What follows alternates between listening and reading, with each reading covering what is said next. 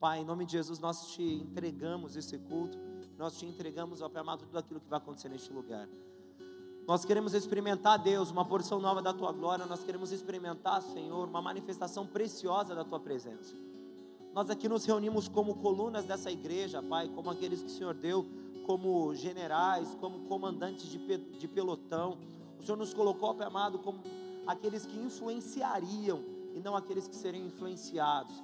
Que esse grupo de homens forjados pelo Teu Espírito, ó Pai, com caráter moldado, possa ter, Pai amado, total liberdade de acesso à Tua glória. E mais do que isso, eles têm total liberdade da Tua glória de acessar os seus corações que aquilo que o Senhor tem preparado e reservado para nós nessa noite seja liberado, Senhor meu Deus, e que nossa experiência espiritual contigo seja realmente reveladora e transformadora, que consigamos, ó Deus amado, experimentar do Espírito nessa noite algo especial, porque nós sabemos a dimensão da autoridade e a dimensão da responsabilidade que nos foi dada.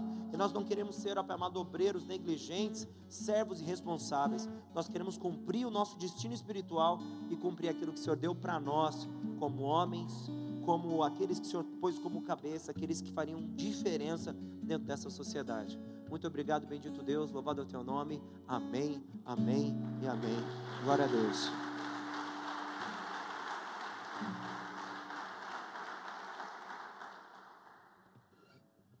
Aleluia, amém ou não? Amém. Glória a Deus. Aqui é o dia do culto da voz do trovão, amém? Então, hoje o povo vai tremer essa igreja aqui, com cada glória a Deus que você der aí, cada aleluia, cada oração em língua vai tremer diferente o espaço físico desse prédio. Glória a Deus?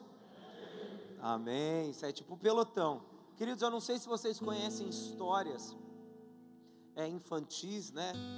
Mas uma das histórias infantis mais conhecidas no mundo é do Peter Pan. Não sei se vocês já ouviram falar dessa história. Alguns a conheceram apenas pelos desenhos da Disney e viram um pouquinho sobre a trajetória desse menino que nunca quis crescer. Então Peter Pan ele é dentro do folclore é, infantil, dentro das histórias infantis, aquele personagem que é identificado primeiro como um garoto que jamais ou que se decidiu por não, por não crescer. E essa decisão fez com que ele fosse movido para uma terra chamada Terra do Nunca. Na Terra do Nunca, Peter Pan ele jamais atingiria a idade adulta, ele seria um menino para sempre.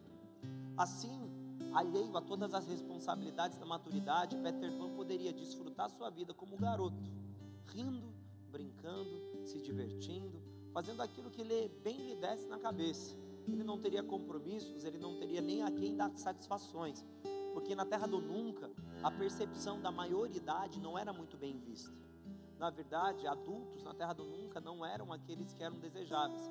Porque dentro da historinha do Peter Pan tinha um grupo dele lá, dos garotos perdidos que estavam com ele, dentro dessa ilha, e ali não era aceitado pessoas maiores ou maiores de idade. Apenas pessoas que eram classificadas como crianças e principalmente que tinham uma vida infantil. Eram jovens que se reuniam, se organizavam, eles não construíam e nem edificavam algo definitivamente real, porque a vontade deles era permanecer nesse estado infantil de maturidade. Peter Pan e os garotos perdidos, eles construíram a sua história se baseando na necessidade de jamais crescer, ou seja, numa permanência contínua na sua idade infantil e adolescente. E essa idade infantil e adolescente desses garotos perdidos e do próprio Peter Pan fazia com que eles é, é, projetassem o seu futuro fundamentados dentro da sua capacidade mental, ou seja, como imaturos, as suas decisões eram decididas ou baseadas dentro da sua imaturidade, ou seja, eram garotos que viviam assim. E o que mais nos marca quando a gente vê a história do Peter Pan é saber que essa decisão foi própria dele, ele não quis crescer, ele quis se manter como criança e assim permaneceu. Essa foi a vontade dele. Os motivos que o levou a fazer isso, as razões, as fugas, aquilo que fez com que ele decidisse jamais crescer, podem ser inumeráveis. Mas a questão é que quando a gente fala do Peter Pan, da história, a gente fala de um menino que lutava contra o Capitão Gancho, que aprontava algumas bagunças com ele, algumas brincadeiras, e a história por si só terminava nisso. Era um Peter Pan com os meninos, com a Wendy, os irmãos da Wendy, provocando o Capitão Gancho no barco, irritando ele e os seus marujos, seus marinheiros, seus piratas, e a história acaba por aí. Só que se a gente for fazer uma análise mais específica de quem era Peter Pan, a gente começa a ver que Peter Pan era apenas um menino que quis construir a sua vida dentro da sua realidade infantil, e ele fez isso. Ele construiu a sua história dentro de um período de vida onde as responsabilidades não tinham chegado até ele, onde as obrigações não faziam parte da sua história, onde a realidade deles era a realidade dele era apenas do quê? De aproveitamento. Ele queria viver, aproveitar, desfrutar daquilo que lhe foi dado e sem ter um compromisso real, ele poderia fazer o que bem entendesse, principalmente sem dar satisfação a ninguém. Isso pode parecer bem tentador, porque quem não gostaria de ter a liberdade de fazer o que bem entende, sem obrigações, sem responsabilidades e muito menos sem satisfação. Seria bom decidir a nossa vida sem que a gente tivesse obrigação com nada. Nós faríamos dela o que nós bem desejássemos, nós não teríamos que argumentar nada e principalmente a temida responsabilidade nunca ia nos alcançar. Imagine você podendo acordar, você que é marido, que é casado, que é pai, podendo acordar numa manhã qualquer dessa sem ter que tomar decisões. Imagine você que é casado ou ainda não é, podendo acordar numa manhã sem ter que escolher ou definir qualquer coisa. A maior dificuldade de um jovem que se casa é a responsabilidade que lhe é dada. Porque a partir do momento que ele se casa, ele se transforma naquele que definirá o futuro da sua família. E se nós pudéssemos viver para sempre como crianças? Será que essa não seria a melhor decisão, a melhor escolha? Será que se vivêssemos como crianças, esses pesos que a gente tem carregado, esse cansaço emocional, psicológico, jamais iria nos atingir? A gente ia ficar muito bem. Nada de estresse, nada de compromisso, nada de conta, nada de nada. Nós acordaríamos, o nosso leite estaria pronto, ou simplesmente decidiríamos não tomar leite e beberíamos qualquer outra coisa que nós bem quiséssemos. Ninguém ia gritar, ah, filho, está na hora do almoço, porque não ia ter ninguém para fazer isso. Nós simplesmente comeríamos o que quiséssemos na hora que quiséssemos. Nós não, ia ter uma, nós não teríamos uma esposa questionando se a gente tem dinheiro para pagar a conta do aluguel do mês ou se sobrou alguma coisa para comprar a sandália para ela. A gente não teria nada disso. Pode parecer estranho para você, ou até um desejo de consumo, um sonho. Ou bem que isso podia acontecer comigo. Mas o fato é que hoje, na verdade, desde há 30 anos atrás, desde 1981, um psicólogo americano, ele desenvolveu uma tese falando sobre a síndrome de Peter Pan. Ele se baseou no quê? Baseou na história desse garoto que jamais cresceu esse psicólogo começou a perceber que dentro da sociedade muitos homens começaram a criar mecanismos que impedia que eles crescessem, ou seja, eles começaram a se comportar de uma maneira contrária a qualquer tipo de responsabilidade. Esses homens lá de 1981 que já apresentavam esses comportamentos eram um número muito pequeno. Ele, como psicólogo, tinha encontrado esses homens e conseguiu traçar essa linha de comportamento.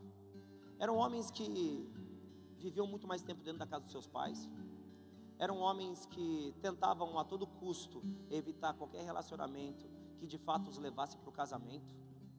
Eram homens que não queriam tomar decisões e por isso eles tentavam manter o máximo de tempo possível a sua vida ligada a alguém que decidiria por ele.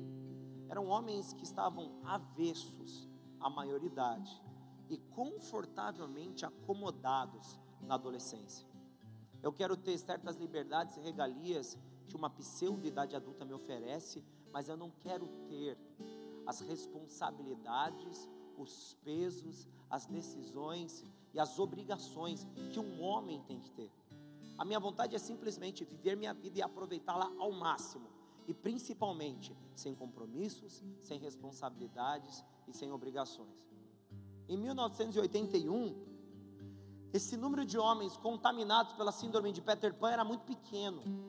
Era um número reduzido de homens. Era difícil se encontrar homens que realmente apresentavam esse comportamento. Só que com o passar do tempo e dos anos, E a gente chega agora no ano 2014. Esse número de doentes aumentou exponencialmente. Não que a síndrome de Peter Pan seja uma doença, mas era um desvio de comportamento. Mas o que a gente vê hoje é que o um número muito maior de homens ainda sofre, ou aumenta-se cada dia mais o número de homens que têm sofrido desse mal, por temerem a idade adulta, têm aceitado a viver como meninos. E qual é o grande perigo disso? É simples. Quando a gente olha para a palavra de Deus e começa a conhecê-la, a palavra de Deus, ela pauta a estrutura da família em um indivíduo, no homem. A estrutura da família cristã, ela é fundamentada no homem e distribuída a partir disso para cada membro da família. Ou seja, o homem possui a responsabilidade de seu esteio, a mulher cumpre o seu papel como esposa, o filho cumpre papel, o seu papel como filho, e cada um executando a sua parte, transforma aquele lar em um lar bem-sucedido. Contudo, a gente tem um problema. Se a coluna que sustenta toda essa estrutura está fragilizada, qual é o fim daqueles a quem ela dá suporte? Ruína. O aumento exponencial dos divórcios, o aumento exponencial de filhos sem pai. Se vocês pudessem ter acesso a certos dados, vocês veriam que hoje, nos Estados Unidos, que é de onde veio os estudos, cerca de 23% dos nascimentos de crianças naquele país acontecem dentro de uma família onde o pai não é presente. Ou seja, existe um nascimento, mas a estrutura familiar foi quebrada. Ou seja, são homens que quiseram o benefício do sexo, dormir com mulheres, ter relações íntimas, mas eles não quiseram o ônus ou a responsabilidade que era parte da intimidade sexual ou vinha acompanhando a disposição de manter relações sexuais com mulheres.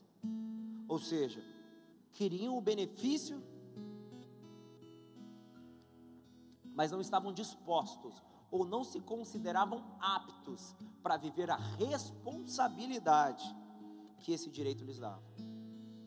E esse número exponencial que tem gradualmente crescido de homens que vivem essa confusão mental sobre ser adulto e ser criança é tão perigosa e tem gerado tanto dano para a nossa sociedade que podemos considerar que muito dos desvios e dos desmandos que a gente vê hoje no nosso mundo é resultado direto da ausência do papel masculino no nosso mundo. Eu vou apresentar uns dados para vocês para exemplificar a situação que nós nos encontramos. Hoje, a média de homens, a média de idade de homens que adquirem jogos de videogame e videogames é de 37 anos. Ou seja, se um dia nós pensamos que videogame é coisa de criança, hoje videogame é coisa de adulto a partir de 37 anos. A média de idade, quer dizer, que é a soma de todos os, os compradores de videogame e de jogos de videogame, é de 37 anos de idade. Ou seja, vocês sabem que é média, né? Soma tudo e divide. Aí você vai definir a média de idade de acordo com o número de participantes. E hoje, a maior parte dos compradores de jogos de videogame são homens teoricamente casados e com filhos de 37 anos. Mas, pastor, jogar videogame não tem problema, e eu concordo com você, jogar videogame não tem problema nenhum. Mas é assustador a média de compradores desses jogos. Hoje, homens entre 18 a 34 anos de idade passam mais tempo jogando videogame por dia do que meninos de 12 a 17 anos. Isso assusta. Porque se teoricamente homens de 18 a 34 anos atingiram a maioridade, eles estão envolvidos em ações e atividades relacionadas a homens adultos. Então me diga como um homem de 18 a 34 anos de idade consegue tempo para gastar jogando videogame mais que um garoto que só vai para a escola de 12 anos de idade.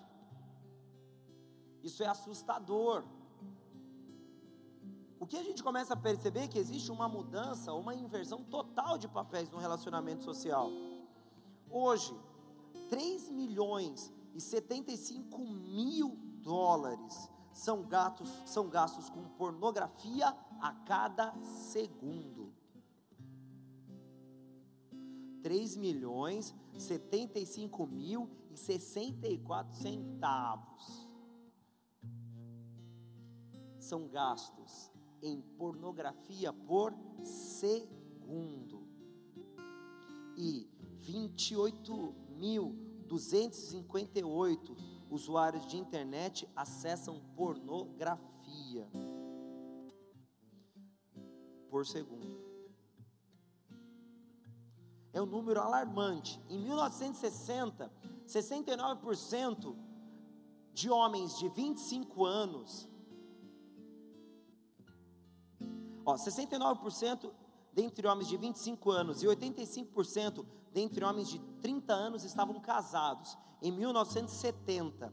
Em 2000, apenas 33% dos homens de 25 anos e 58% dos homens de 30 anos estavam casados nesse mesmo nessa mesma condição de comportamento.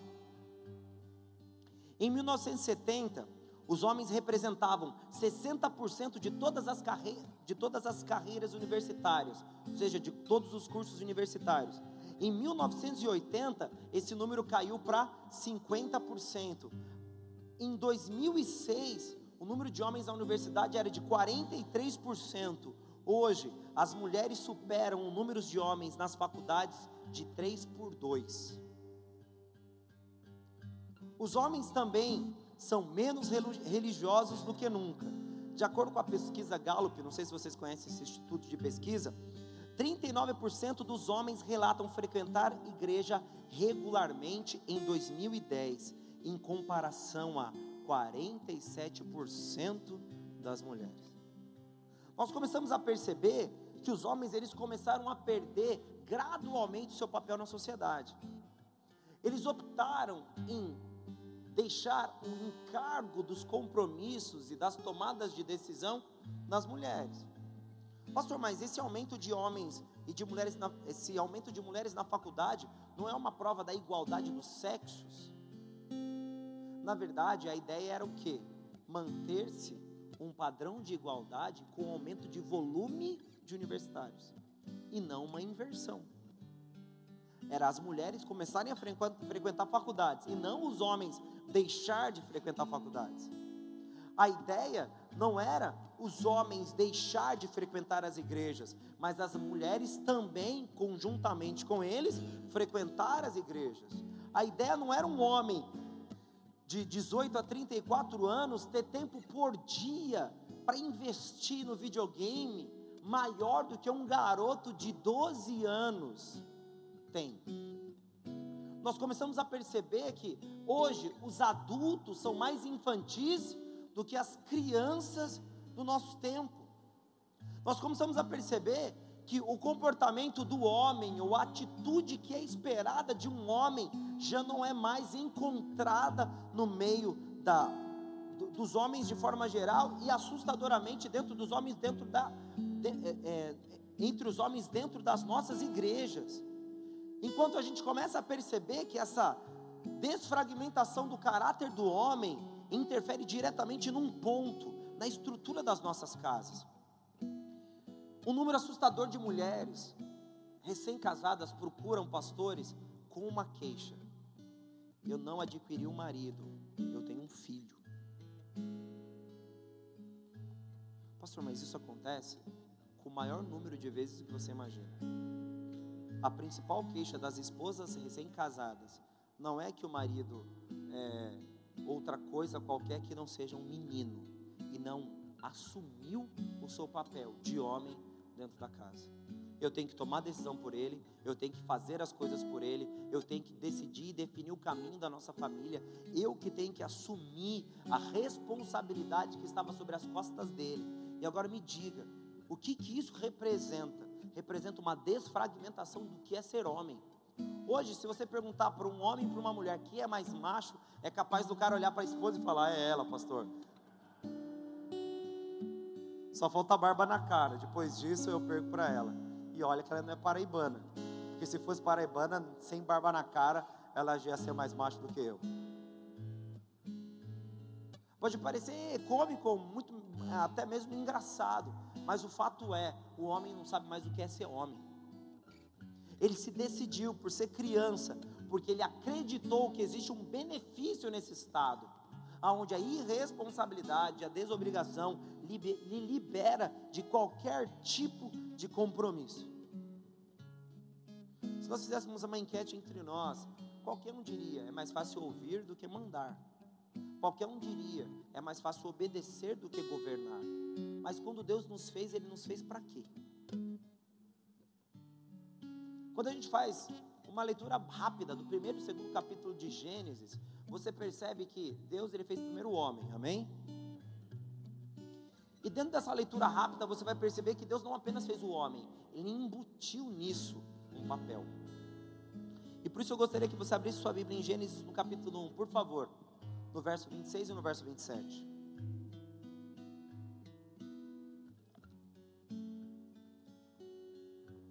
Vou ler para a gente aproveitar o máximo de tempo possível. Diz assim: E disse Deus: Façamos o homem a nossa imagem, conforme a nossa semelhança Repita comigo: façamos o homem a nossa imagem, conforme a nossa semelhança.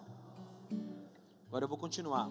E domine sobre os peixes do mar, e sobre as aves dos céus, e sobre o gado, e sobre toda a terra, e sobretudo todo réptil que se move sobre a terra. E criou Deus o homem à sua imagem, a imagem de Deus o criou, homem e mulher os criou. Esse texto define muito bem qual é a condição da humanidade. Quando Deus fez o homem, ele fez o homem com características pertinentes ao próprio Deus. Então, pastor, Deus é homem. A gente não está falando sobre a sexualidade divina, mas nós estamos falando sobre os atributos que foram dados a nós. Quando Deus fez o homem, ele fez o homem munido dos mesmos atributos que ele. E qual é o principal atributo de Deus? Santidade, onipresença, onipotência. O principal atributo de Deus é que Ele é Deus e Ele governa sobre todas as coisas. A mão dele está dominando todos os acontecimentos que estavam sendo regidos no período da criação. E quando Deus cria o homem, Ele cria o homem com atributos de governo. Ou seja, o homem foi feito com a responsabilidade de definir direções, definir resultados, estabelecer metas e oportunizar para os seus liderados a chance deles alcançarem tudo aquilo que lhes foi proposto.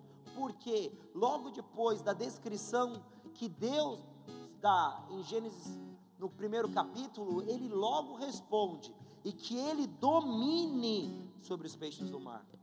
Existe rapidamente, atrelado à criação do homem, uma atribuição. Nós somos feitos para governar, amém? O homem foi instituído por Deus com atributos, com qualidades, com características pertinentes ao governo. Eu não sei se você assiste ou gosta de, de programas de animais, assim, de natureza. Mas toda vez que você observar um programa de animal, você vai perceber que o homem ou o macho da coisa, ele até parece meio sossegado, porque a mulher trabalha mais, a mulher faz mais coisas. Teoricamente, o leão, por exemplo, é o mais preguiçoso dos bichos, porque a fêmea que caça, é a fêmea que faz tudo. Mas quando você percebe que alguma coisa alarmante acontece, quem se pronuncia? O macho. Quando precisa quando acontece alguma disputa de território, quem se pronuncia? O macho. Quando eles se decidem de uma mudança de, de região, de local dentro do território, quem dá o primeiro passo em direção a essa mudança? O macho. Porque foi dado a um macho o papel de governo. Foi dado a nós a incumbência de definir as direções para tudo aquilo que nos é confiado. Ou seja, Deus nos deu atribuições específicas que não nos faz maior do que as mulheres, mas nos faz diferentes dela. E essas atribuições nos movem em uma direção muito bem definida, que um garoto ou um homem contaminado por essa síndrome de Peter Pan jamais conseguiria fazer. Você atribuiria ao seu filho pequeno a decisão da tua família ou a direção pela qual ela vai andar? Não. Primeiro porque ele não tem experiência suficiente. Segundo, ele não tem força suficiente para suportar o peso da decisão. O que mais afugenta alguém de tomar decisões não é a complexidade de uma decisão, não é a dificuldade que ela possui. O que mais afugenta alguém de tomar uma decisão é o peso que ela nos dá. Por quê? A Bíblia diz assim: tudo aquilo que você planta, você colhe. O que tem hoje feito com que homens desistam da responsabilidade de decidir não é efetivamente a consequência dela, mas o peso de carregar essa consequência. Porque em muitos momentos, se você já não conhece alguém que tem um filho fora do casamento, hoje é mais comum do que parece. E é bem provável que, dependendo da circunstância que ele se encontrava, ele já disse que aquele filho não é dele. E rapidamente ele atribui a um, comportamento promíscuo para a mulher com quem ele está e fala: Ela segue todo mundo, não tem como seu filho ser meu. Eu quero o exame de DNA. Isso é o que? Indisposição de suportar o peso da responsabilidade. Porque a partir do momento que ela estiver grávida, o peso é dele. Ele que vai ter que carregar nas costas o fruto da sua decisão. E uma geração formada por homens contaminados pela síndrome de Peter Pan, faz com que eles não tenham a disposição de suportar o peso das suas escolhas. E aí o que, que acontece? Moram com seus pais. Hoje, hoje, o ano de 2014, a média de idade de homens que deixam a casa dos seus pais é de 27 anos. 27 anos de idade.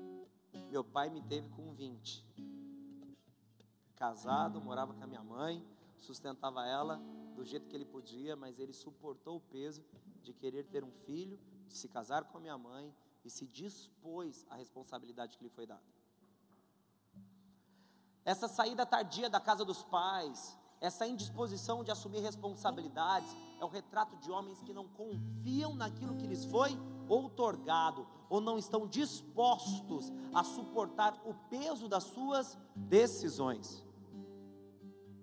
Só que a gente não fala só de homens jovens, a gente vê um número assustador de casamentos sendo destruídos, porque o marido não é capaz de definir a direção ou a rota que a sua família vai começar a viver a partir daquele dia. Por quê?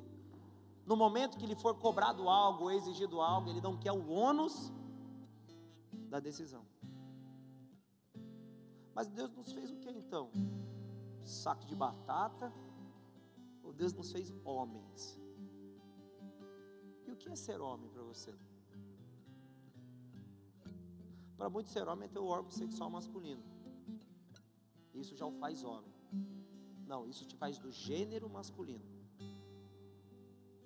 Isso define a sua sexualidade no âmbito de órgão. É o seu gênero. Gênero masculino e o gênero feminino. Mas o que te faz Homem é ter coragem de tomar decisões e suportar o peso da sua decisão. Quando Deus estabelece que o homem governaria e dominaria, ele diz que o homem não apenas tomaria as decisões, mas que o homem seria responsável por cada uma delas. Esse peso é muito maior, querido, do que simplesmente pensar que a gente tem que tomar e fazer escolhas. Esse peso quer dizer que qualquer coisa que der errado é nossa responsabilidade. Qualquer coisa que der certo é nossa responsabilidade. Qualquer necessidade vai ter que ser saciada por nós. tudo aquilo que acontecer dentro do nosso, da nossa esfera de influência exigirá de nós disposição de intervir nos momentos que forem necessários, ao ponto de estarmos dispostos a sofrer por cada uma dessas escolhas e doarmos as nossas vidas para que essas escolhas sejam realmente bem-sucedidas. Ser homem é muito diferente de sair com uma mulher ou namorar com uma garota.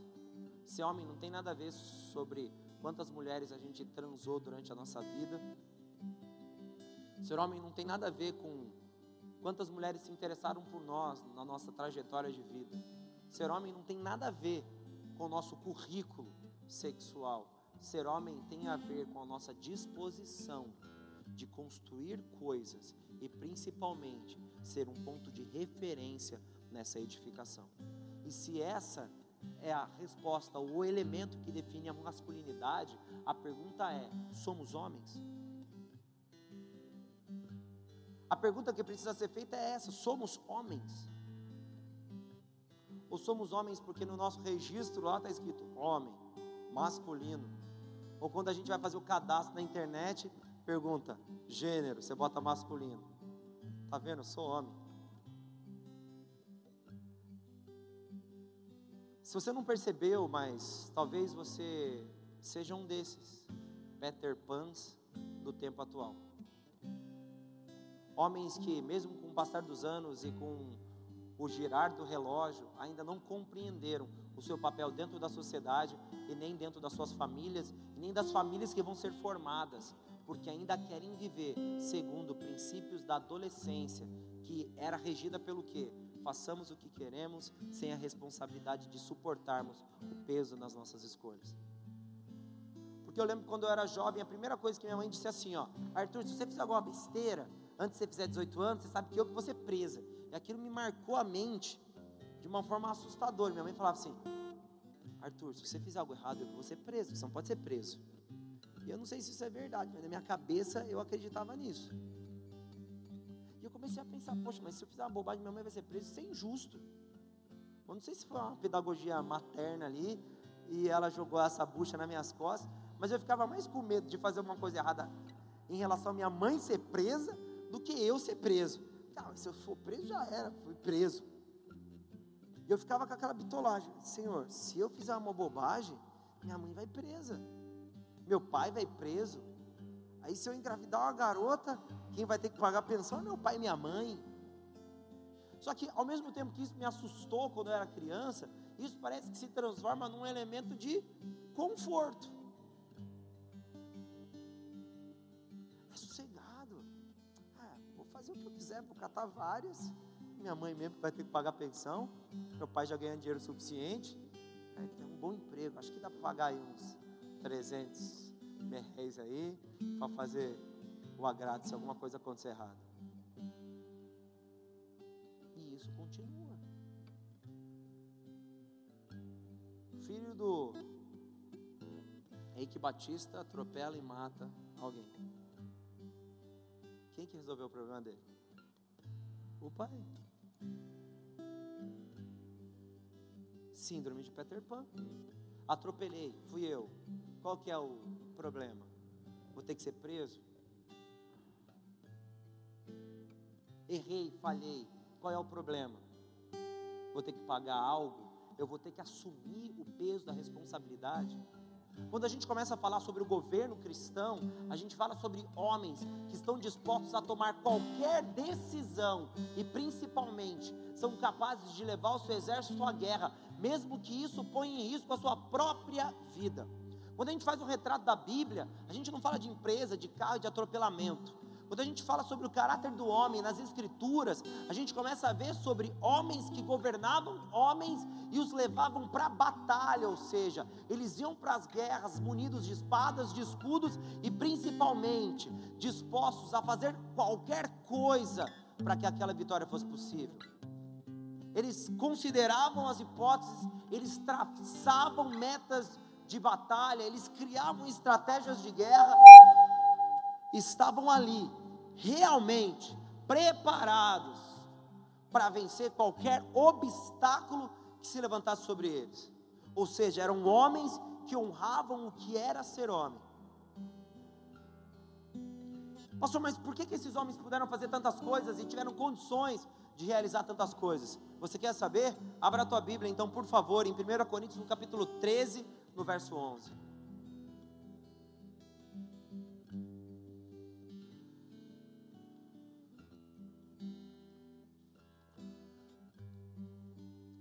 Olha o que o apóstolo Paulo diz.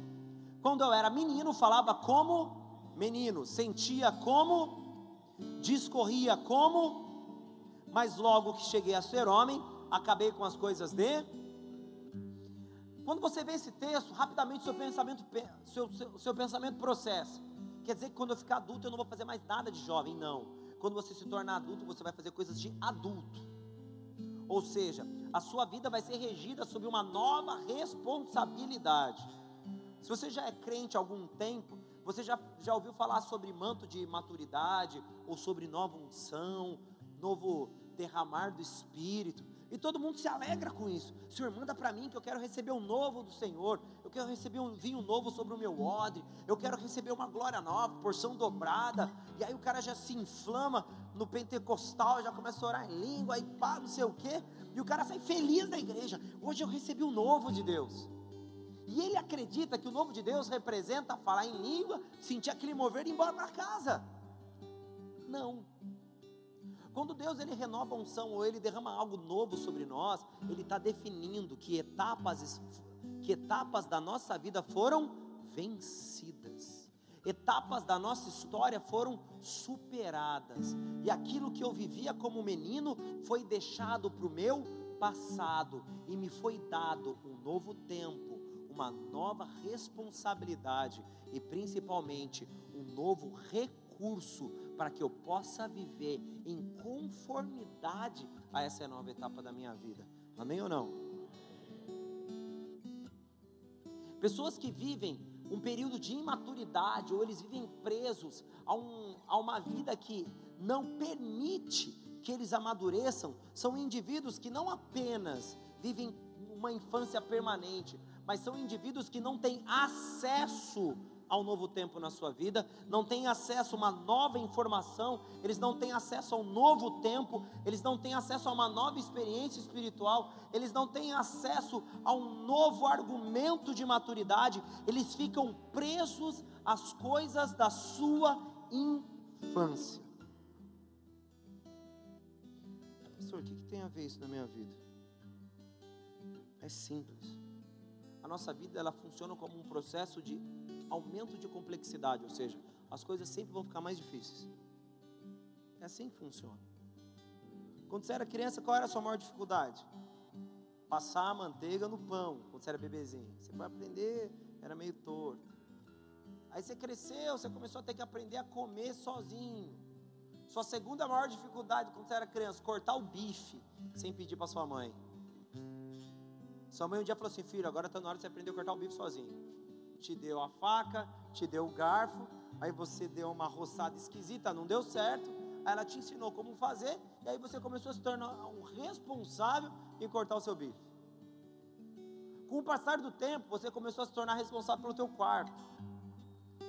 Aí você começou a se tornar responsável por alguma outra área da tua casa. Filho, me ajuda nessa aqui, hein? Gradualmente, a sua mãe também, junto ao aumento de responsabilidade, ela também aumentou a exigência na qualidade do que você fazia. Não era mais puxar o lençol da sua cama, jogar o travesseiro. Tinha que estar tá esticadinho, bonito. Ela já não aceitava a cueca pendurada na maçaneta da porta. Ela já falou: Filho, já está de brincadeira.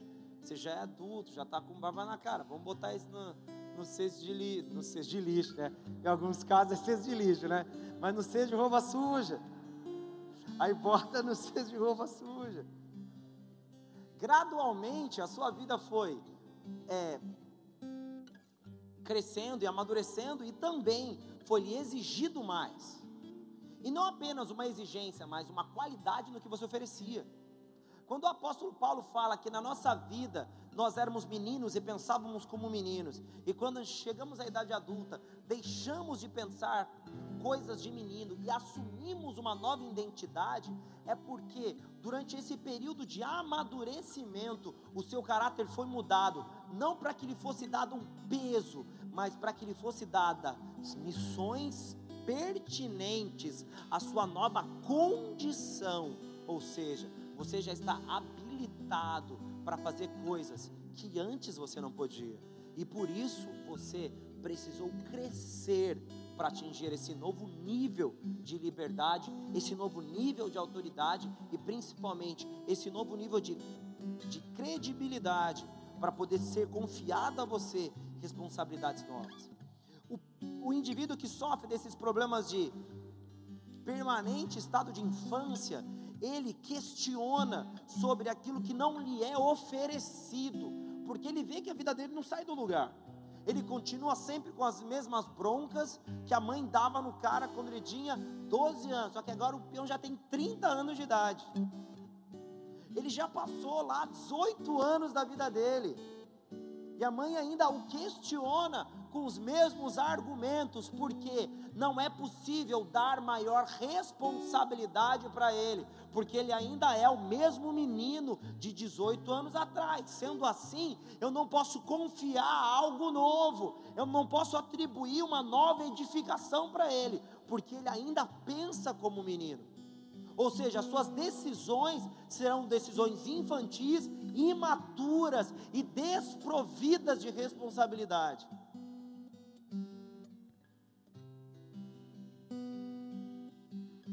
Maridos que têm problemas sérios com a sua esposa, normalmente questionam a sua esposa sobre as tomadas de decisão. Eles perguntam ou por que elas fizeram, ou por que elas não perguntaram. Muitos maridos questionam as suas esposas em aconselhamentos, dizendo: Pastor, ela toma decisão sem me perguntar. Agora eu gostaria de fazer uma segunda pergunta. Você já se apresentou como referência para ela?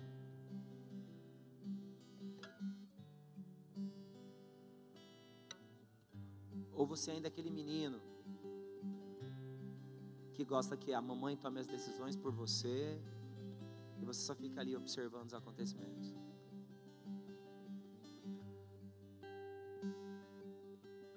Você ainda não é casado, você quer ter novos voos, você quer viver coisas novas, você quer realizar coisas. Você já se questionou se você já apresentou para os seus pais a credibilidade suficiente para que eles pudessem depositar em você essa confiança? Já, queridos? Já fizeram isso? Às vezes questionando sobre aquilo que nós não temos, mas esquecemos daquilo que nós não oferecemos. Quando um homem quer ser homem, ele se decide em somar todas as responsabilidades que a idade lhe deu, a experiência lhe deu.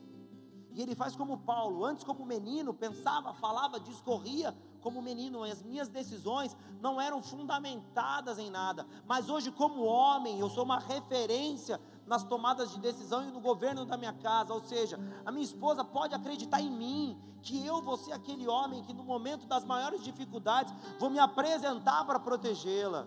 A minha mãe vai ter certeza que ela pode confiar em mim em relação a alguma nova decisão que eu estou querendo, porque ela tem certeza sobre quem eu me tornei.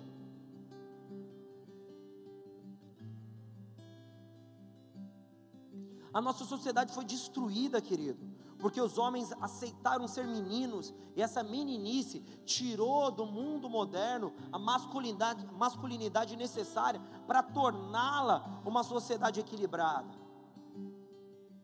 Para torná-la uma sociedade que realmente tem todos os provimentos, ou seja, todos os, os itens necessários para fazer com que ela seja bem sucedida.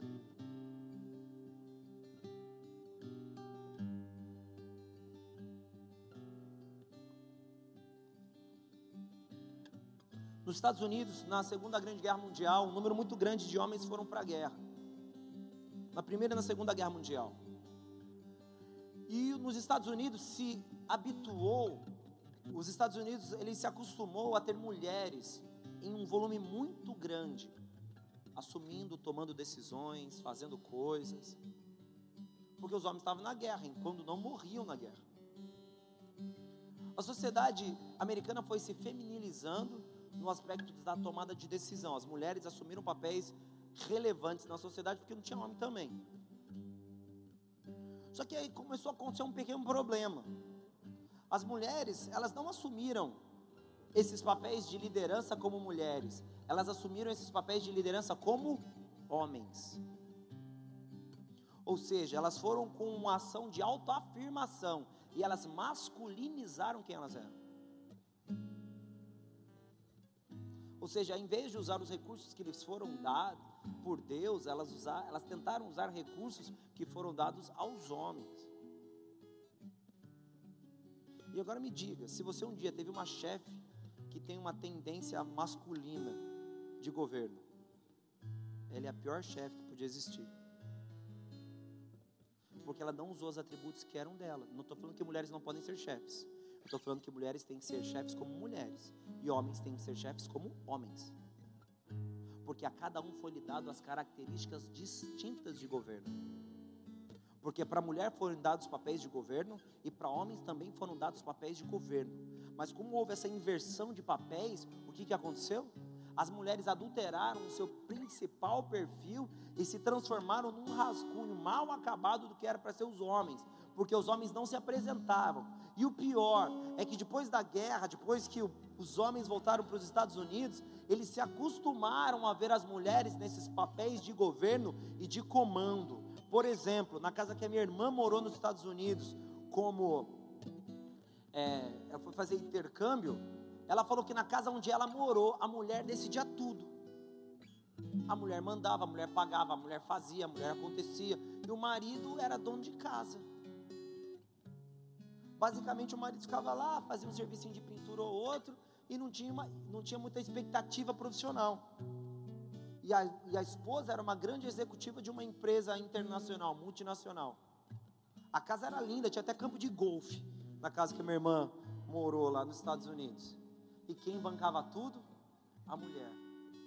Ao ponto da esposa falar: cala a boca. Para o marido. E o marido: tá bom, amor. Você quer um chazinho para você não ficar bravo?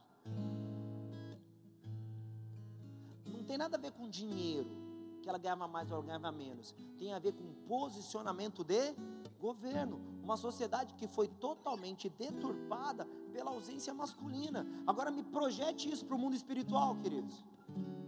Me diga uma casa onde o homem não é o homem. Me diga uma casa cristã onde o homem não assume o seu papel de governo e as decisões são tomadas de forma arbitrária, sem uma real identificação de autoridade. Me diga qual é o fim dessa família. Me diga o que se esperar de uma casa onde o homem não honra aquilo que lhe foi dado por Deus na região média do seu corpo e não consegue cumprir com o seu papel de homem. Região média do seu corpo é essa região. E ele não consegue exercer o papel que lhe foi dado por Deus. Agora me, me trace qual é o cenário da nossa sociedade. Onde as meninas se filmam e se lançam na internet sem pudor algum. Onde a gente vê músicas que cada vez mais cantam a, de, a destruição e a desorganização da estrutura familiar. Nós vemos pessoas confundindo os papéis. Nós vemos uma discussão sobre a verdadeira família.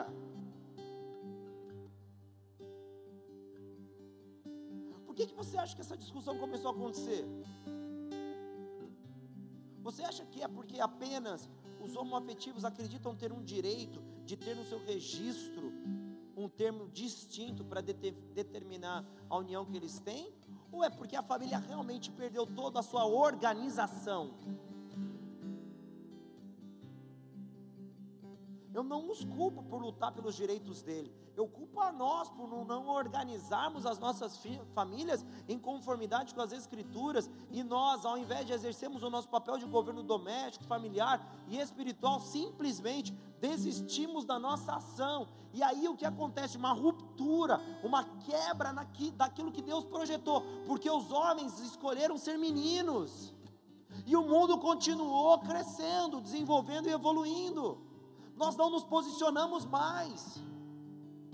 As nossas igrejas são vazias de homens. As nossas igrejas não têm homens mais vocacionados, e quando as suas esposas envolvem-se com o ministério, a primeira coisa que os homens da igreja dizem é: você vai muito à igreja, você perde muito tempo com essas coisas, e você não está comigo. Não é que a tua esposa não está com você, é você que não está com ela, e não compreende o verdadeiro valor da intimidade cristã e do relacionamento como comunidade, porque você quer ela te servindo na tua casa, como um bebezinho que ainda não cresceu. Você você quer que os afagos emocionais lhe sejam feitos, você quer que ela sirva você como a sua mãe um dia lhe serviu, e você não está disposto a dividi-la com ninguém, porque nenhum filho divide a sua mãe.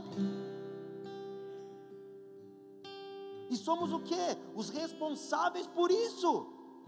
Porque a síndrome de Peter Pan não é vinculada a mulheres, é apenas a homens que não amadureceram para entender os seus papéis aonde ao invés de criar a estrutura da família desejada, ela, eles criam um estereótipo de uma infância permanente, onde as suas mulheres cuidam deles como filhos, e o único momento que esses homens são homens é na intimidade sexual, porque fora desse período, as suas mulheres governam a casa, governam as contas, tomam as decisões, e eles ficam assistindo o Globo Esporte todo dia, enquanto elas estão lá fazendo e acontecendo dentro da própria família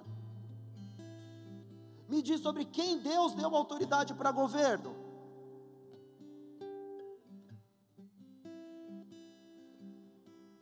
Deus deu sobre nós.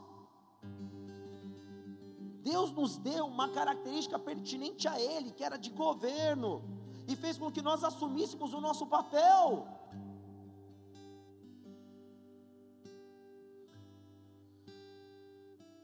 Como pastor, eu digo que hoje cresce-se um número assustador de mulheres envolvidas no ministério.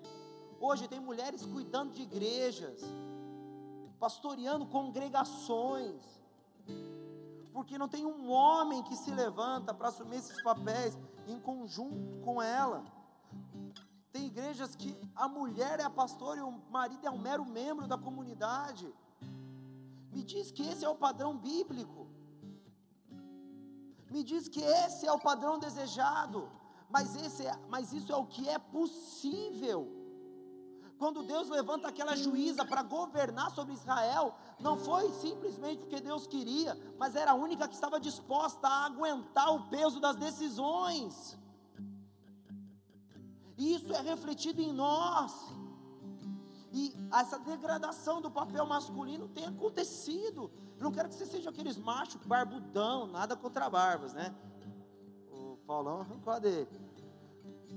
Ah, coça e cospe no chão, aquela coisa bem bruta. Não é isso que eu estou dizendo. Mas é um reconhecimento de identidade. Homem não é cavalo, maltrata a esposa, não faz isso, querido. Se você é casado, você sabe o que acontece, né? Não maltrata a mulher casados, que você sabe que é um problema para você particular e íntimo de foro pessoal. E se você quer casar com alguém, não maltrate sua mulher, porque você vai ver o pior instinto feminino sendo apresentado para você, que é o instinto da vingança. Vai lá. O marido que sabe, sabe que se maltrata a esposa, se prepara para dormir de calça jeans.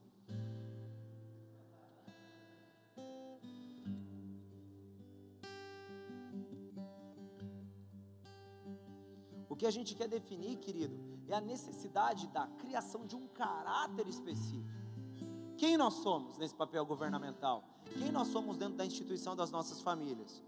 Quando nós vemos em Gênesis capítulo 1, no verso 26, Deus falando: façamos o homem a nossa imagem, conforme a nossa semelhança, nós vemos que atribuições nos foram dadas.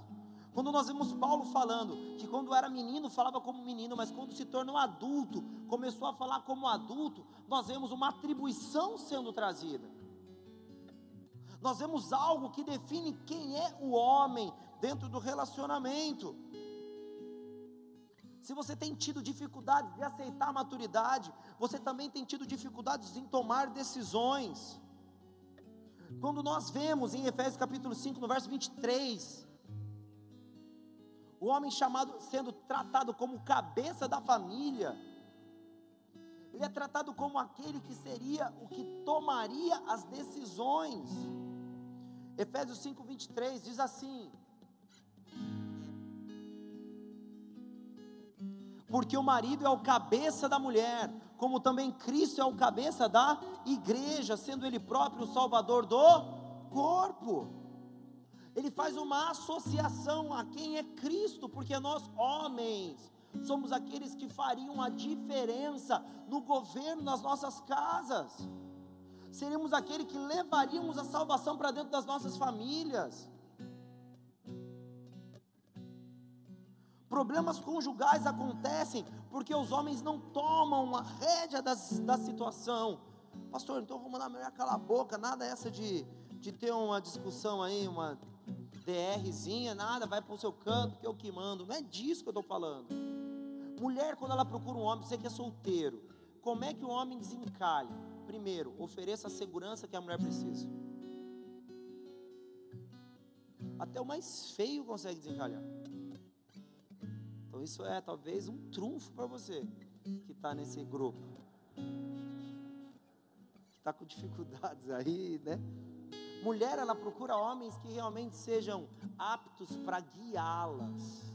Não estou falando que as mulheres são portas que não tomam decisão. Eu estou falando que as mulheres elas precisam dessa compensação de convicção, ou seja, o homem se transforma numa compensação, ou seja, naquele que vai contribuir ou finalizar um ambiente que ainda era oscilante e instável.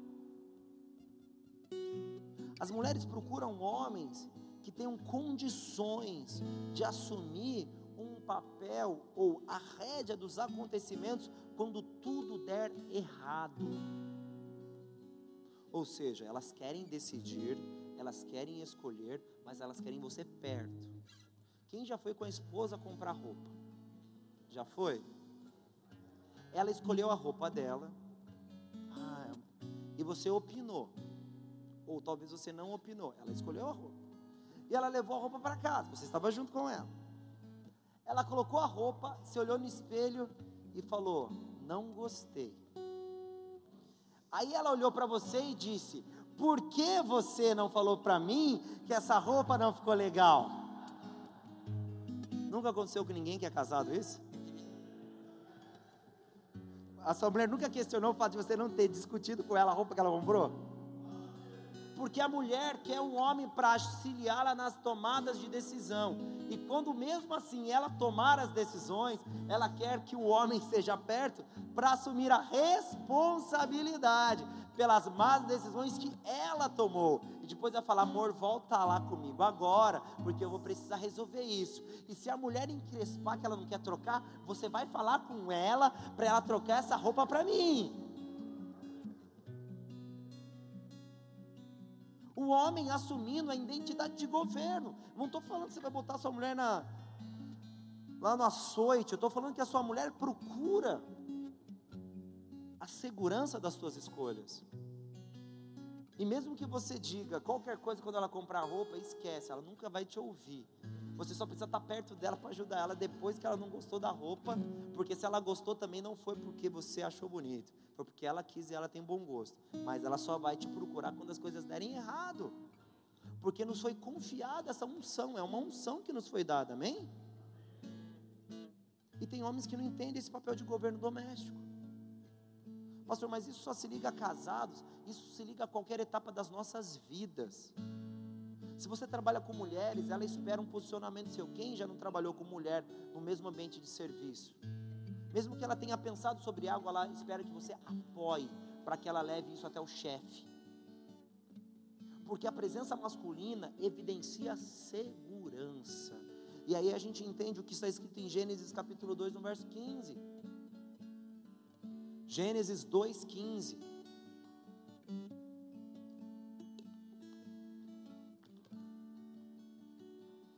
Ao que diz o texto: Tomou, pois, o Senhor Deus o homem e o pôs no jardim do Éden para o lavrar e. Esse texto, o capítulo 2, ele é uma apresentação da criação do homem um pouco mais é, recheada de, de exemplos, recheada de pontos específicos. Que no capítulo 1 um não tem essa, essa parte mais peculiar de alguns momentos da criação do homem. Mas no capítulo 2 você vê algo um pouco mais descritivo algo mais construído, melhor apresentado.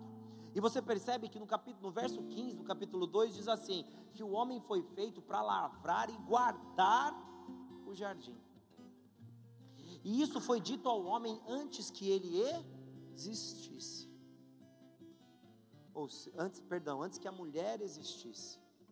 Ou seja, essa atribuição da segurança foi dada para quem? Para nós. Ou seja, mesmo que inconscientemente, a mulher espera de nós isso. A sociedade espera de nós isso. O mundo espera que o homem se apresente para esse papel de guarda, de segurança, daquele que vai cuidar, vai acolher, vai tomar decisões e vai resolver problemas. Porque nos foi dado esse papel. E agora me diz, como é que um menino teria coragem de fazer isso? Quando você era adolescente, sua mãe foi trabalhar. Se você tinha telefone na tua casa, naturalmente ela ia ligar: Filho, tá tudo bem? Ela não fazia isso? Agora me diga, por quê? Porque ela estava com saudade de você? Não, porque ela não acreditava que você tinha condições de governar a casa da maneira que ela julgava ser necessário. Esse é o motivo. Se quando você estava sozinho na tua casa, a tua mãe ligou, ou uma, uma pessoa mais velha te ligou, perguntando sobre o estado de como as coisas estavam, é porque ela não acreditava que você estava pronto. Mas isso não é defeito, isso é etapa da vida. Ela te confiou uma responsabilidade, ainda insegura sobre a sua condição de governo. E aí você deixou tudo em ordem. A primeira, você deixou tudo em ordem na segunda, você deixou tudo em ordem na terceira. Aí ela ligava a cada 10 minutos, ela começou a ligar a cada meia hora, depois a cada uma hora. Depois ela parou de ligar, porque ela sabia que ela podia confiar em você naquela atribuição de responsabilidade. Ou seja, você começou a desenvolver o caráter que Deus sempre quis que você tivesse lá desde Gênesis na criação do homem. Mas por que que hoje é tão difícil isso? Esse desenvolvimento de caráter. Porque nós aprendemos que ser servido é melhor do que servir nós aprendemos que receber é melhor do que dar. Abra a tua Bíblia em 1 Timóteo capítulo 3, no verso 4 e 5. Mas o que a Bíblia diz é totalmente diferente disso. A Bíblia fala sobre o nosso papel de responsabilidade. A igreja espera mais de nós, queridos, do que você possa imaginar. E se você quer sucesso nas suas ações, queira estar disposto a exercer o seu papel de autoridade. 1 Timóteo capítulo 3, verso 4 e verso 5. Diz assim o texto. 1 Timóteo 3, 4 e 5. Que governe bem a própria casa, tendo seus filhos em sujeição com todo o respeito. Verso 5. Porque se alguém não sabe governar a sua própria casa, como cuidará da igreja de? Começa a entender o risco de um homem inato. O homem não exerce papel de governo, ele não exerce sacerdócio, do, sacerdócio doméstico, ele não faz nada, ele ainda quer que a igreja seja bem sucedida. Você começa a entender qual é o peso que está sobre as suas costas? Você quer saber como é que essa igreja vai ser bem sucedida? Quando você se posicionar. Porque se todos os homens dessa igreja, de todas as igrejas do Brasil se posicionassem, a gente ia ver um avivamento jamais observado na história da humanidade. Porque nós não apenas íamos lá ficar na igreja, nós seríamos aqueles que formariam as próximas gerações, ou seja, nós formaríamos nossas esposas, nós formaríamos os nossos filhos, e o incêndio do Espírito Santo seria algo constante dentro das nossas casas, mas para isso é preciso equilíbrio, é preciso sobriedade, principalmente, é preciso unção do Espírito Santo, Porque tem homens que querem tomar o governo das suas casas pela força dos seus punhos, e quando eles fazem isso, eles geram rebelião. Mas quando os homens conquistam o governo das suas casas pelo poder do Espírito Santo que constrange, aquilo gera vida e transformação, porque a Bíblia fala que nenhuma autoridade foi posta é, pelos homens, mas sim por Deus, porque lhes foi dado unção para aquilo. Até os piores tiranos foi dado por Deus ou seja, eles foram endossados pela força divina. Então, quando você deseja assumir o seu papel de governo na tua casa, você tem que buscar o que? Unção dos céus para executar esse papel, e não natureza humana, e muito menos fugir da responsabilidade. Você consegue dimensionar o perigo que é um homem totalmente desgovernado, ou uma casa totalmente desgovernada, ou uma igreja totalmente desgovernada. Você começa, consegue dimensionar qual é o perigo de nós vermos homens que não compreendem o seu papel e ainda vivem como meninos. O fim de tudo isso é uma igreja que sofre, é uma igreja que não frutifica, é uma igreja que não consegue exercer o seu papel espiritual. Em todos os lugares onde a igreja não tiver homens, um grupo de homens efetivamente maduro, nós veremos uma igreja fragilizada pela imaturidade. Ela nunca vai atingir novos níveis de conhecimento, ela nunca vai atingir novas dimensões espirituais de entendimento, de revelação, porque ela jamais se dispôs a ir até esses lugares.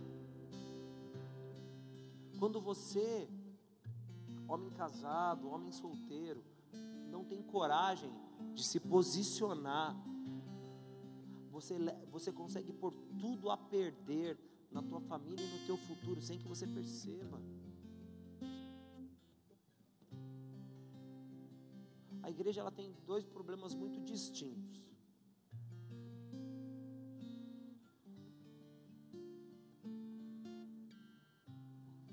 O primeiro problema é que todo mundo quer fazer alguma coisa na igreja e principalmente exercer papéis de destaque.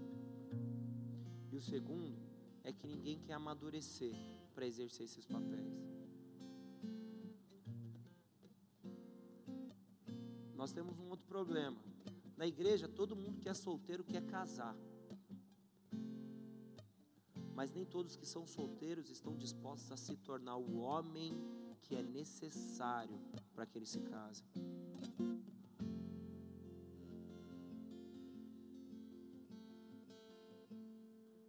Sabe qual é a, a, a tarefa mais difícil para um pastor? Não é cuidar das ovelhas novas, é cuidar das ovelhas velhas que ainda acreditam que são novas.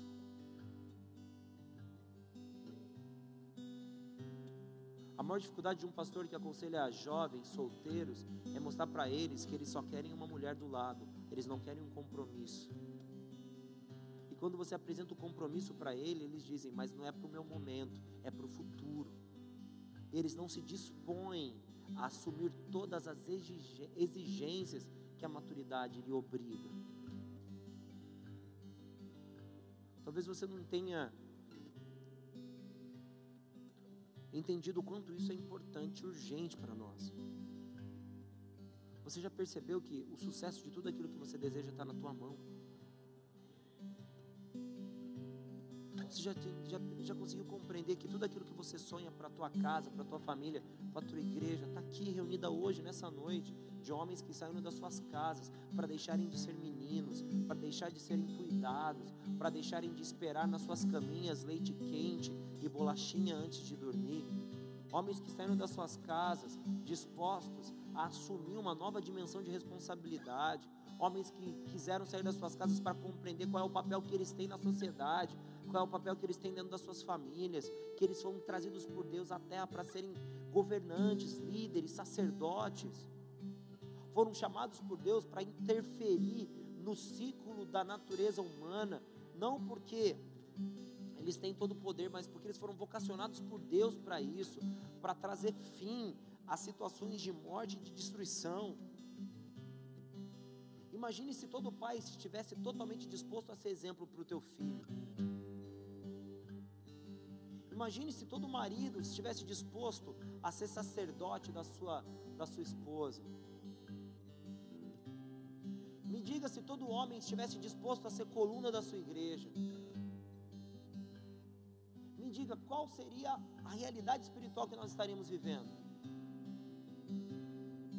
Sua esposa não ia brigar com você como ela briga, porque ela ia ver um homem de Deus. E não apenas um homem dentro da casa dela. A sua igreja ia crescer firme, porque os homens da igreja estariam dispostos a instruir os mais jovens na palavra, no caminho, trazê-los para a verdadeira doutrina. Tudo aquilo que a gente grita e a gente almeja e a gente lança nas costas dos nossos líderes, está na verdade nas costas dos homens. Se a sua filha não tem compreensão de sexualidade, de pudor sexual, é culpa da televisão? Culpa da televisão. Acho que vocês lembram, eu estava conversando com o Ricardo, que veio aqui do caso de Davi. E numa escola cristã em Londrina, ele falou para mim que entrou um muçulmano e, e matriculou o filho dele que era muçulmano. E aí ele disse assim: a escola questionou o pai muçulmano. Você tem certeza que seu filho vai estudar aqui? Porque aqui é uma escola cristã. Aí o pai, o pai muçulmano respondeu o seguinte: não tem nada que vocês ensinem que vai mudar o meu filho, porque aquilo que eu ensinei para ele é o que ele é e é o que ele acredita. Agora você, se esse homem fosse um pai com síndrome de Peter Pan, o filho seria qualquer coisa, qualquer coisa, menos aquilo que o pai deseja que ele fosse. Porque qualquer outro indivíduo teria poder de influenciar aquele garoto da maneira que bem quisesse, porque dentro do próprio lar não existia um homem, existia outro menino.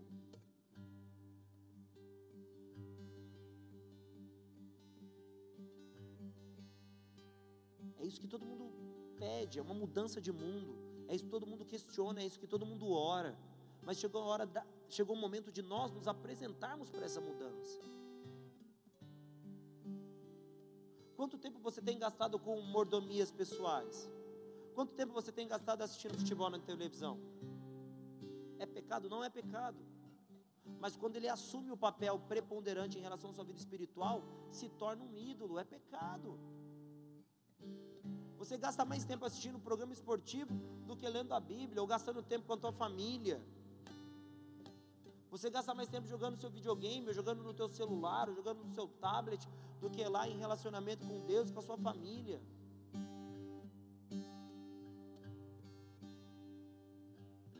Você gasta mais tempo questionando a tua esposa sobre aquilo que você não tem, do que pensando como do que pensando sobre como oferecer para ela aquilo que ela não possui, porque é o seu papel ser um provedor dentro da tua casa de todas as coisas, até de sexo, é o seu papel de ser provedor dentro da tua casa. Para quem é casado, para o seu corpo não é seu, o seu corpo é da tua esposa. Nós falamos sobre soluções, nós questionamos sobre futuros, mas nós não apresentamos quem nós somos para que esse futuro seja bem, esse futuro seja possível, amém, queridos? Somos homens que sonham com uma realidade que nós depositamos nas costas de outras pessoas. Pastor, me ajuda a criar meu filho porque eu não tenho condições. Porque ele não me respeita. Por que, que seu filho não te respeita? Você já se questionou? Ah, porque falta umas palmadas nele. Mão nunca gerou respeito. Palmadas só gera medo. Respeito é gerado por um caráter irrepreensível que apenas um homem é capaz de oferecer. Eu quero ser bem visto dentro da minha comunidade, para que eu possa ter um papel na igreja. O seu primeiro, o seu primeiro passo é você puxar saco do seu pastor, do seu líder, bajulando e fazendo as vontades dele. Aonde você vai chegar com isso? No máximo um afogamento, se o seu pastor gostar de ir na praia.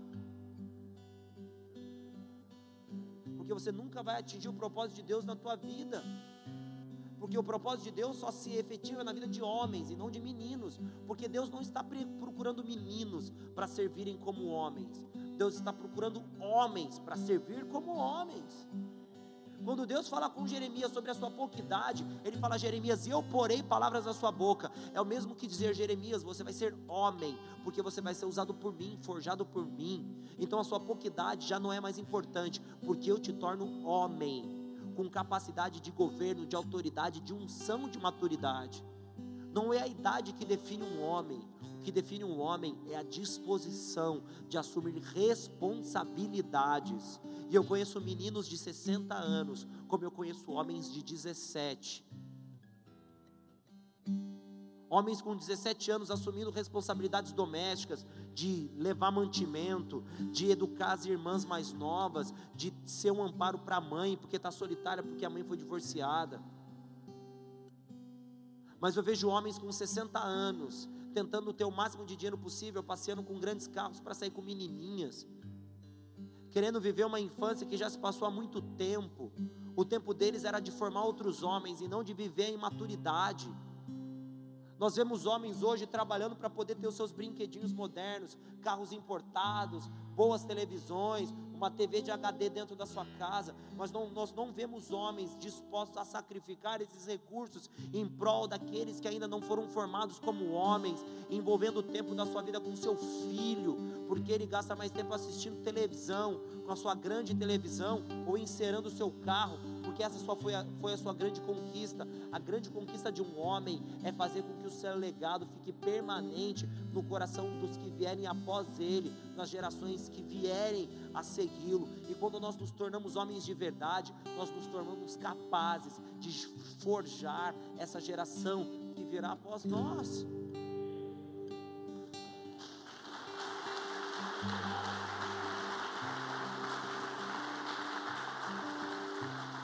Meninos nunca gerarão homens.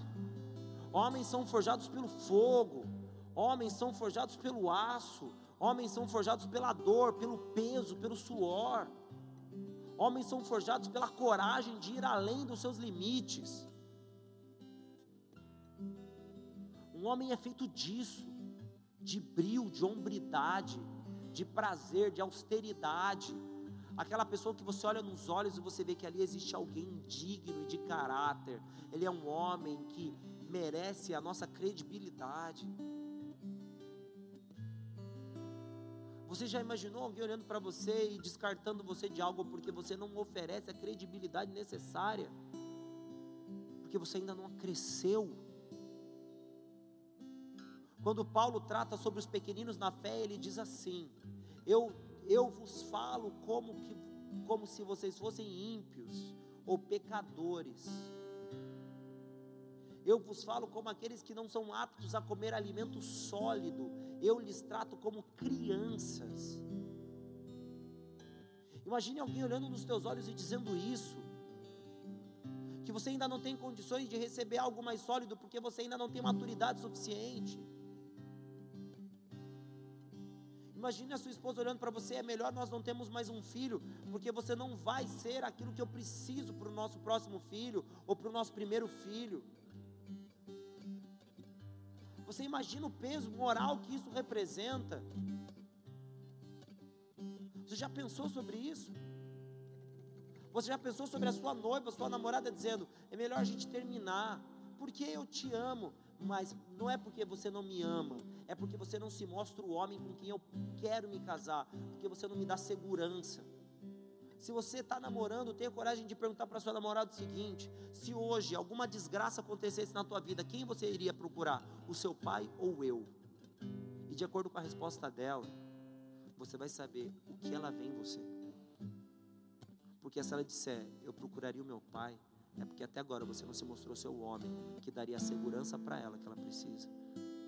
Agora me diga, por que, ela não quer casar com você? Não é porque você não tem dinheiro. É porque você ainda não dá a segurança que ela tanto busca. Essa maldição dessa síndrome de Peter Pan tem que acabar. E nós podemos ser o ponto inicial do fim dessa doença psicológica, desse desvio de comportamento dentro do mundo espiritual. Vocês podem ser os homens que vão mudar essa igreja. vão interferir nos outros, vão afetar a história dos outros, vão forjar neles um caráter que vocês jamais imaginaram ser possível. E é porque Deus forjou primeiro em vocês. Eles tiraram vocês da vida infantil e te lançaram para uma vida adulta. E sabe qual é a melhor coisa de ser homem adulto? É poder ter acesso a coisas que as crianças não podem. O melhor de ser adulto é poder ter informações que as crianças não podem ter. O melhor de ser adulto é poder fazer coisas que crianças não podem fazer. O melhor de ser adulto é, é, é poder construir coisas que crianças jamais poderão construir. É isso que nós buscamos em homens, quando eles deixam de ser crianças. E se isso um dia se isso nunca chegar até a tua vida, querido, eu tenho uma triste informação. Você vai olhar para trás e você não vai ver nada. Porque crianças não deixam rastros. Quem deixam rastros são adultos, homens capazes de construir coisas que marcam a história do mundo.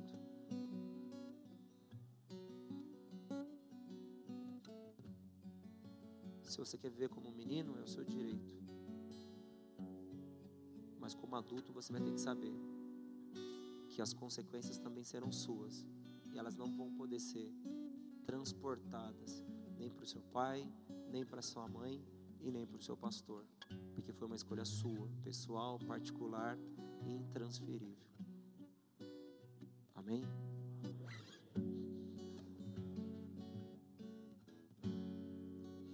Nós encerrarmos, eu quero que você abra Efésios capítulo 4, no verso 13.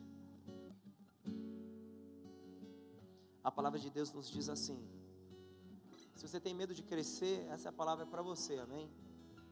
A palavra do Senhor nos diz assim: até que cheguemos à unidade da fé e ao conhecimento do Filho de Deus, ao homem perfeito, à medida da estatura completa de Cristo. Efésios capítulo 4, no verso 13. O sonho de Deus para nós, para todos os homens, é que atingemos comple o completo conhecimento de Cristo, atingemos a estatura do varão perfeito, aquele que não vai poder ser repreendido e se apresenta irrepreensível em todas as coisas. Se você quer ser bem-sucedido nas tuas emoções, nas na tua empresa, no teu futuro relacionamento, no teu casamento atual, se você quer ser bem-sucedido, nas diversas áreas da tua vida, entenda que esse sucesso só vai ser alcançado quando você aceitar que crescer é a única maneira de se transformar naquilo que Deus quer que você seja. Amém, queridos? Feche seus olhos em nome de Jesus.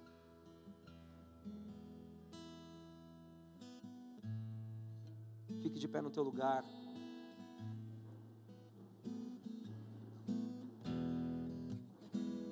Abre o teu coração, expõe a tua vida ao Senhor.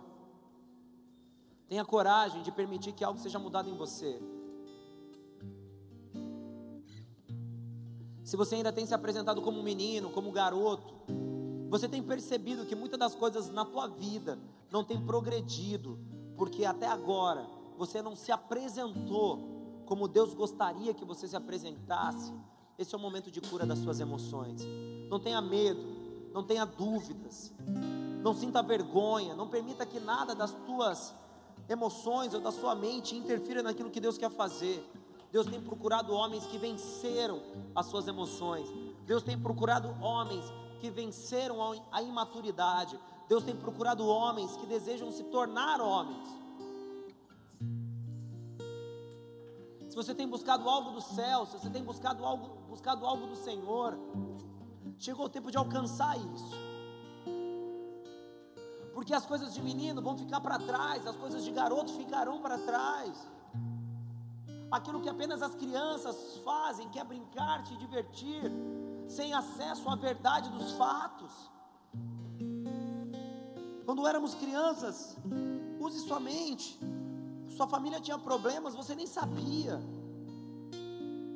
Porque quando você era criança, você não seria apto para mudar aquela realidade. Mas hoje você é adulto. Hoje você tem, você pode ser usado por Deus. Você compreende a verdade, você tem a plena convicção dos fatos. A sua visão é geral, você sabe aquilo que está faltando. Você sabe aquilo que é necessário ser feito. Então permita que a maturidade te alcance. Permita que a maturidade realmente te alcance. E que você comece a viver como homem, deixando das coisas de menino para trás. Nós não precisamos ser crianças para sermos felizes. Nós seremos felizes com as coisas que os adultos fazem. Nós seremos felizes por deixarmos marcas nos nossos filhos.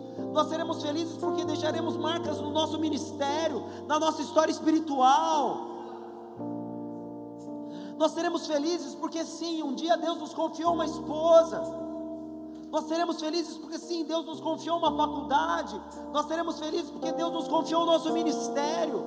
Nós seremos felizes porque um dia Deus viu em nós condições de viver aquilo que só os homens podem viver. Eu sei que os homens têm coração duro, têm uma tendência a se segurar. Eu sei que os homens se defendem das emoções e não aceitam muito facilmente correção. Mas aqui eu não estou falando com homens, estou falando com homens de Deus. Aonde eles não eles não resistirão ao Espírito Santo. Eles compreenderão quão importante é quebrar as estruturas humanas para que algo sobrenatural seja posto. Essa palavra é para salvar o teu relacionamento com o teu filho. Essa palavra é para salvar o teu futuro se você é solteiro. Essa palavra é para salvar o teu casamento. Essa palavra é para salvar o seu ministério. Deixe as coisas de menino. Nós não precisamos ser crianças. Essa palavra é para salvar a tua história espiritual, querido. Porque, porque, porque se quando éramos meninos pensávamos como meninos, hoje, não, hoje nós não fazemos mais isso porque hoje atingimos a idade adulta e falamos como homens. Homens que têm acesso à revelação espiritual, homens que têm acesso a verdades espirituais, homens que têm acesso à revelação do Senhor. Queremos nos rasgar diante de Ti, Senhor. Queremos abrir as nossas vidas, romper com os limites, fazer de nós, ó Deus amado, um instrumento, fazer de nós, ó Pai amado, um local de manifestação.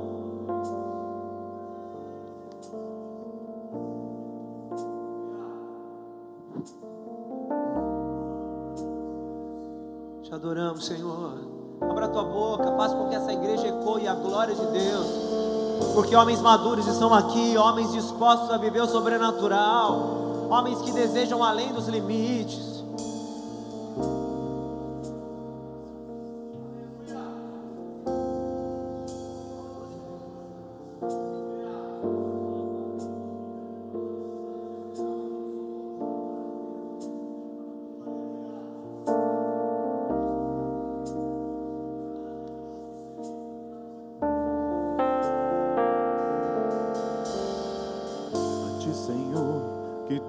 Sabe e tudo vê meu louvor, o motivo do meu cantar. És minha vida, és o meu tudo, a voz de Deus em meu coração. Humilharei, me curvarei diante de ti, pequeno sou, mas entende que és Deus, és a razão do meu viver.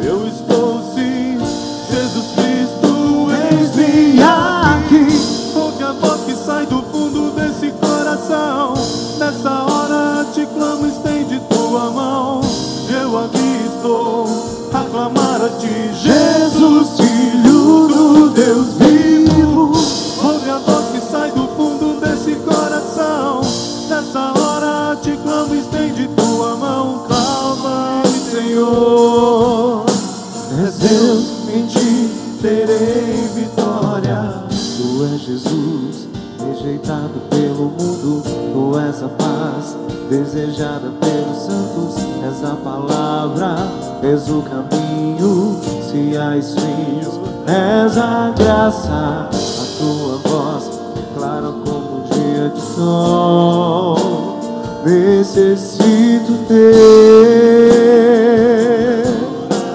É o prazer de quem crê em ti. Não há mais nada do que eu possa dizer. Não há palavras para eu descrever o teu favor, o teu perdão, tua glória, o teu perfume. Sente de longe, sei que tu estás a falar. A minha fé já me ensinou a escutar, te amando. Eu estou sim, Jesus Cristo, eis-me aqui. Ouve a voz que sai do fundo desse coração. Nessa hora te clamo, estende tua mão.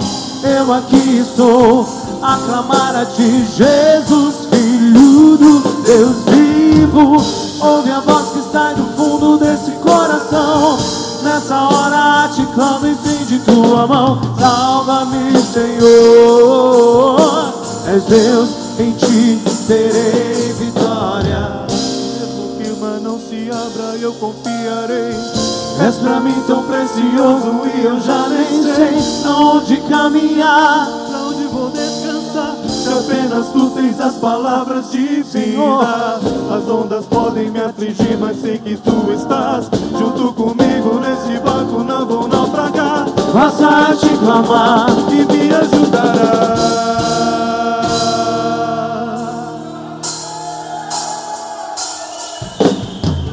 Ouve a voz que sai do fundo desse coração. Nessa hora te clamo, estende tua mão. Eu aqui estou a clamar a ti, Jesus, Filho do Deus vivo. Ouve a voz que sai do fundo desse coração. Nessa hora te clamo, estende tua mão. Salva-me, Senhor. És Deus, em ti terei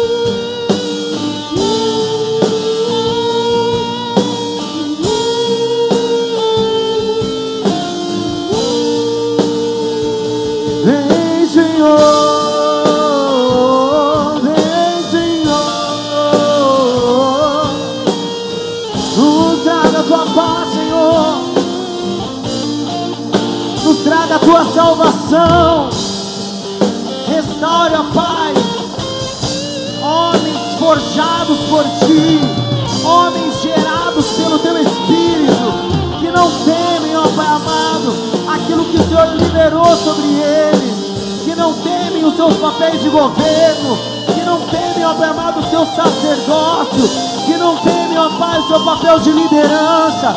Fomos criados para propagar a tua verdade. Nós fomos criados para acentuar, ó Deus, no coração daqueles que o Senhor nos deu, tua mensagem.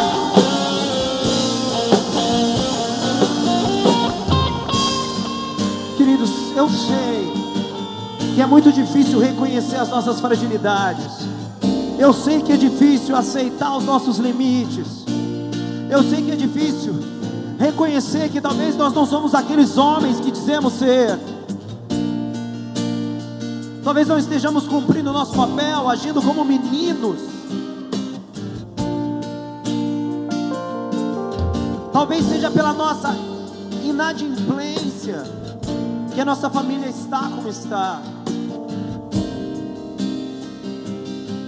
Talvez você esteja fugindo de maiores compromissos. Você tem pulado de um relacionamento atrás do outro, porque você ainda não se tornou o homem que Deus quer que você seja, e você não consegue transformar esses compromissos amorosos em um compromisso realmente divino. Você se interessa por mulheres, por garotas, como se fosse uma loja de carros. Se te oferece um novo item opcional, você desiste do antigo e já quer um novo modelo. Por isso, até hoje, você tem tido dificuldades de se envolver verdadeiramente com uma mulher, para que ela se torne sua noiva e você se case com ela e cumpra o propósito divino na tua vida. Talvez você esteja, esteja fugindo do seu ministério espiritual, porque você ainda acredita que você é inapto, incapaz, que é mais seguro ser ouvinte do que aquele que vai lá e faz. Gostaria de orar por você, você que talvez esteja sofrendo da síndrome de Peter Pan. No teu casamento é a tua esposa que toma as decisões. Você apenas é um mero coadjuvante. Deus ele quer te libertar disso. Antes que o espírito de Jezabel e de Acabe se aloje na tua família. Eu gostaria que você saísse do teu lugar, querido. E o quanto mais rápido formos, mais rápido você vai ficar livre disso.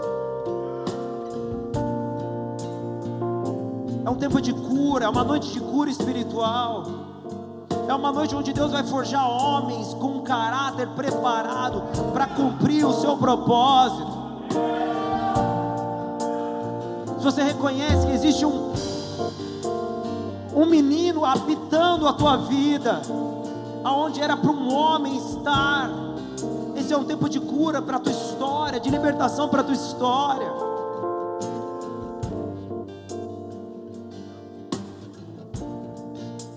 Deixa que o Espírito Santo comece a gerar dentro de você o homem que Deus sempre desejou que você fosse. É um tempo de transformação, de cura. Deus ele tem curado espiritualmente. Deus ele vai restaurar a unção sobre a tua vida. Deus vai restaurar o poder sobre a tua história. Ele vai te reconduzir na direção do sonho de Deus. Não tenha medo, não se escolhe na tua esposa.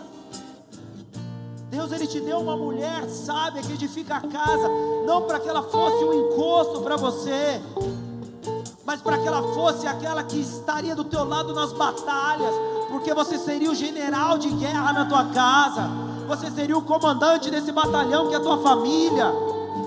E essa mulher que Deus te deu, te, Ele te deu para que todos os desígnios que o Senhor tem para você fossem cumpridos.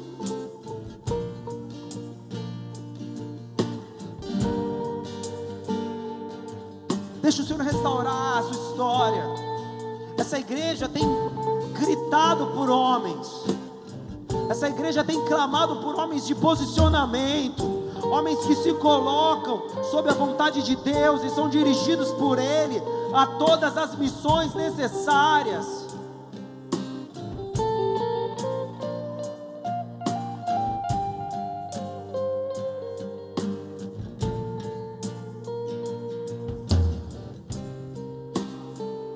basore cantene basuri andena sara basuri que chori andetsai.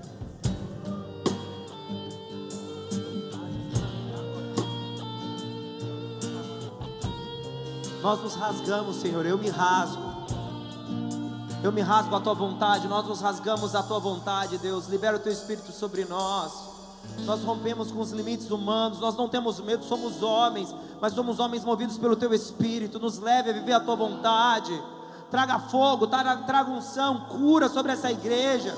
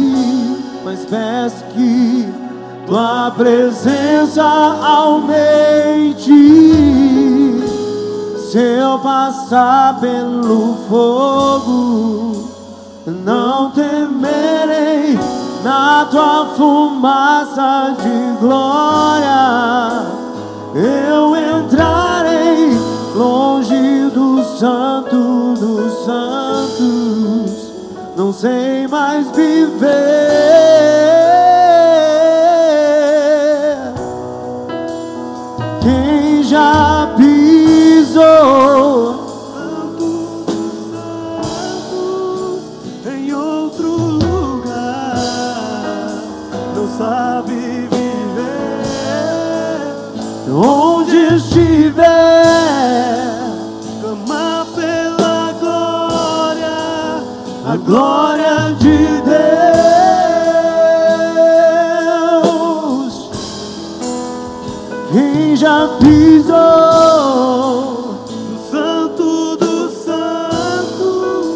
Em outro lugar, não sabe e onde estiver,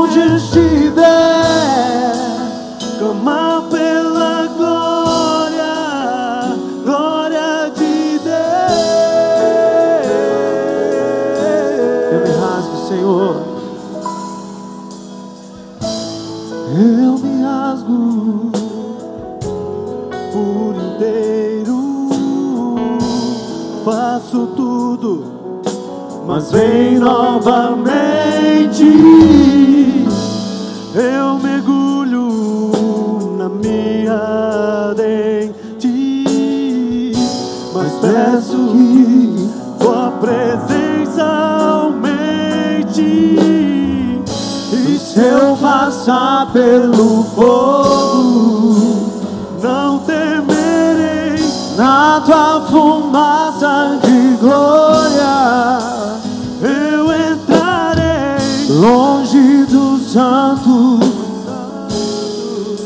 não sei mais viver.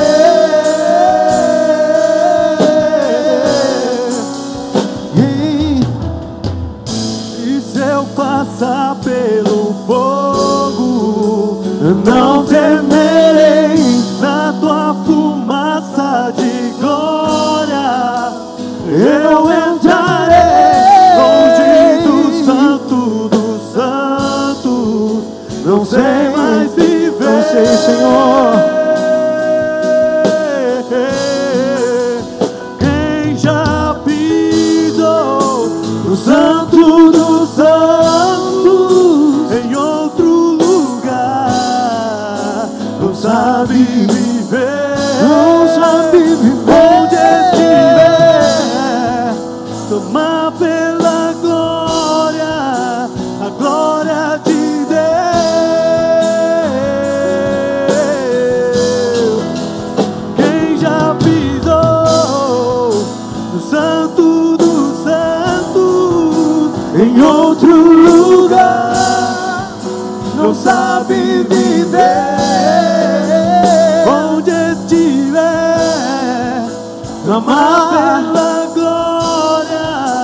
Glória, de Deus.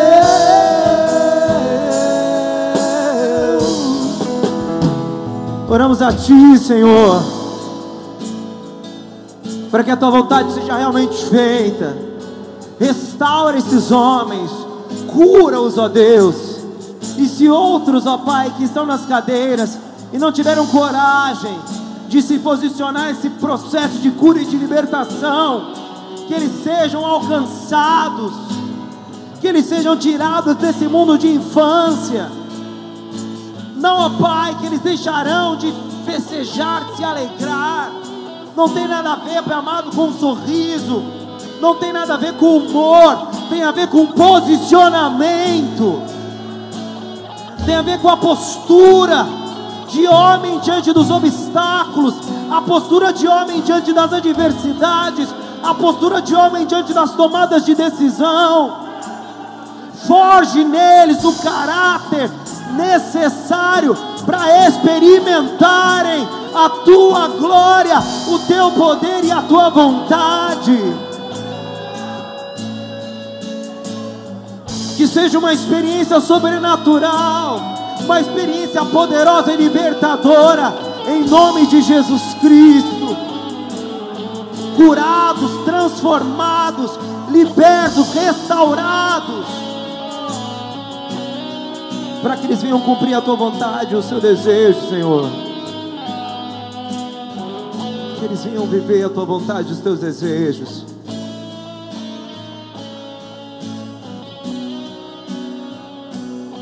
Se o Senhor quer que sejamos meninos, é apenas com a pureza, mas as nossas mentes precisam ser de homens adultos e preparados para todas as coisas que acontecerem diante de nós.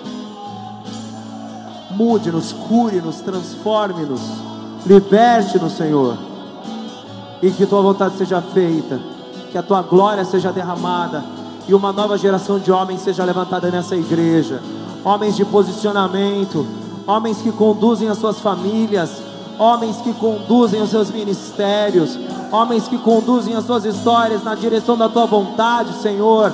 Que sejam eles líderes, governantes, autoridade, ó Pai, que eles reconheçam o papel de interferência, que eles reconheçam o papel de mudança, mas que façam isso com amor, façam isso por misericórdia e não por poder, façam isso, amado, por graça e não por arrogância, façam isso, amado, pela tua verdade não pelos próprios pensamentos, para que a autoridade não seja humana, seja tua, para que não seja uma autoridade de tiranos, mas seja uma autoridade de pastores que amam e dão a vida pelas suas ovelhas. Mude a esfera espiritual dos homens dessa igreja, Senhor, em nome de Jesus Cristo. Em nome de Jesus Cristo. Em nome de Jesus Cristo. Em nome de Jesus Cristo. Mude a atmosfera desses homens. Que onde eles estiverem vai ser alterado pela tua glória, Senhor. Existem muitos sabichões e poucos sábios. Existem muitos doutores da lei e poucos mestres. Mude esses homens, Senhor. Nós não precisamos de fariseus, nós precisamos de mestres. Nós não precisamos, ó Pai amado, de ditadores, nós precisamos de líderes. E o líder, antes de mandar, é aquele que conduz, é aquele que faz, é aquele que realiza, é aquele que sujeita, é aquele que transforma a sua vida num testemunho e não a sua palavra em voz de comando e de ordem mude esses homens, mude a nós todos. As nossas famílias, a nossa igreja, o mundo não precisa de palavras de ordem, a igreja precisa de exemplos. Hebreus capítulo 13, no verso 7, seguiu o exemplo dos seus pastores. Esse texto se refere a homens que haviam falecido, mas o testemunho era per permanente, o testemunho era presente no coração da igreja. A igreja conduzia os seus pés segundo o testemunho dos pastores que haviam morrido, porque o testemunho fala mais do que palavras.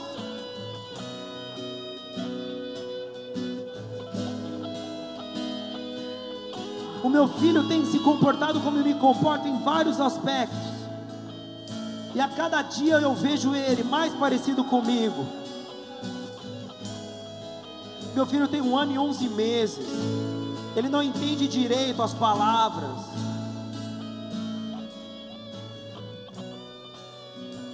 Mas ele já conhece o exemplo do seu pai.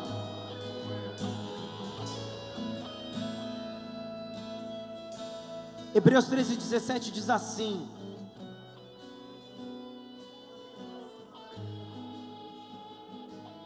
Lembre dos seus primeiros líderes espirituais, dos seus pastores, dos seus primeiros pastores, na tradução mais antiga, essa é uma tradução da linguagem de hoje para ficar mais fácil. Lembre dos seus primeiros líderes espirituais que anunciaram a mensagem de Deus a vocês. Pensem como eles viveram e morreram e imitem a fé que eles tinham. Não fala sobre ouvir a voz desses homens, fala so, sobre se comportar como eles se comportavam. Existem muitos faladores, mas existem poucos que têm a ousadia de carregar nos lombos o exemplo da fé. O Senhor ele está trocando essa unção e vocês vão ser mais do que faladores, vocês vão ser exemplos. Vocês vão ser mais do que recitadores de versículos, vocês serão cumpridores da palavra de Deus.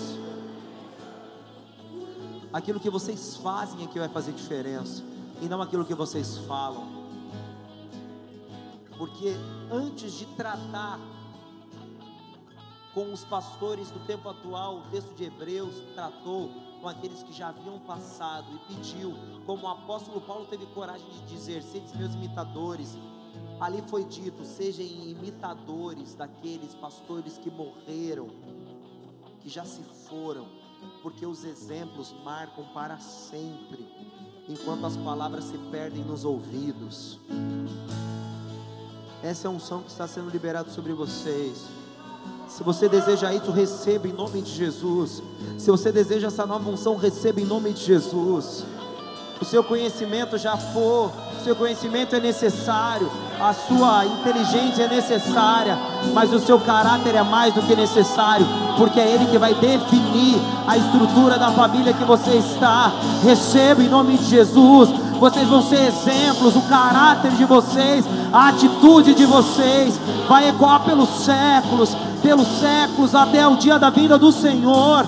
E muitos homens serão tocados por aquilo que vocês praticam, pela fé genuína que vocês vivem, e vocês deixarão de ser meninos, vocês deixarão de ser garotos, vocês deixarão de ser crianças e se tornarão exemplos de fé para os que vierem após vocês, em nome de Jesus Cristo, em nome de Jesus Cristo, em nome de Jesus Cristo.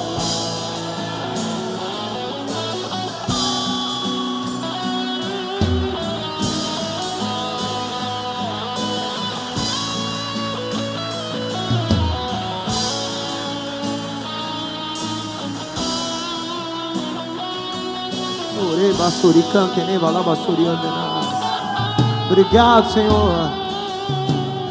Obrigado, Senhor.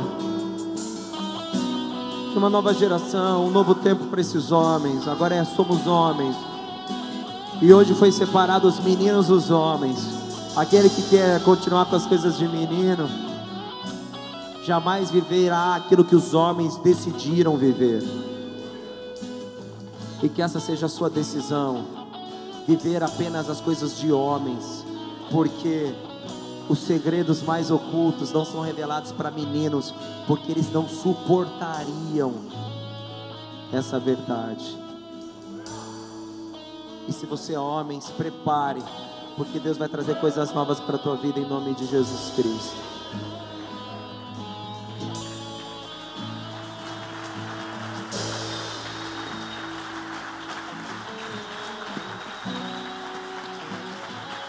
Bendizemos o teu nome, Senhor.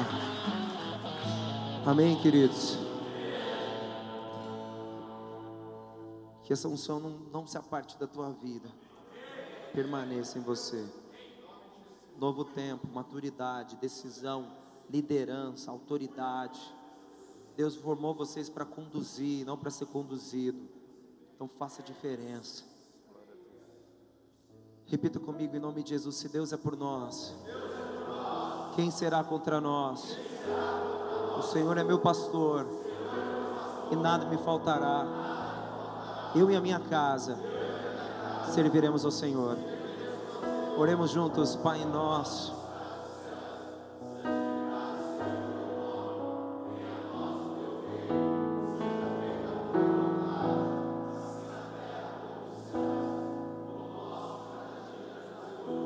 Perdoe as nossas dívidas assim como nós perdoamos aos nossos devedores. Não nos deixes cair em tentação, mas livra-nos do mal, pois teu é o reino, o poder e a glória para todos sempre. Amém e amém. Que o grande amor de Deus Pai, a graça, a Deus, a consolação do Espírito Santo de Deus, esteja com você, querido, para toda eternidade. Em nome de Jesus. Amém. Vai na paz, abraça o teu irmão, cumprimente ele, amém. Deus abençoe vocês. Seja um resto de semana de bênção e que você venha para o culto amanhã querendo o novo de Deus, novas experiências, um novo momento, um novo tempo em nome de Jesus. Pra, pra deixa para trás as coisas de menino e viva as coisas dos homens em nome de Jesus Cristo. E no próximo culto vai ter croquete.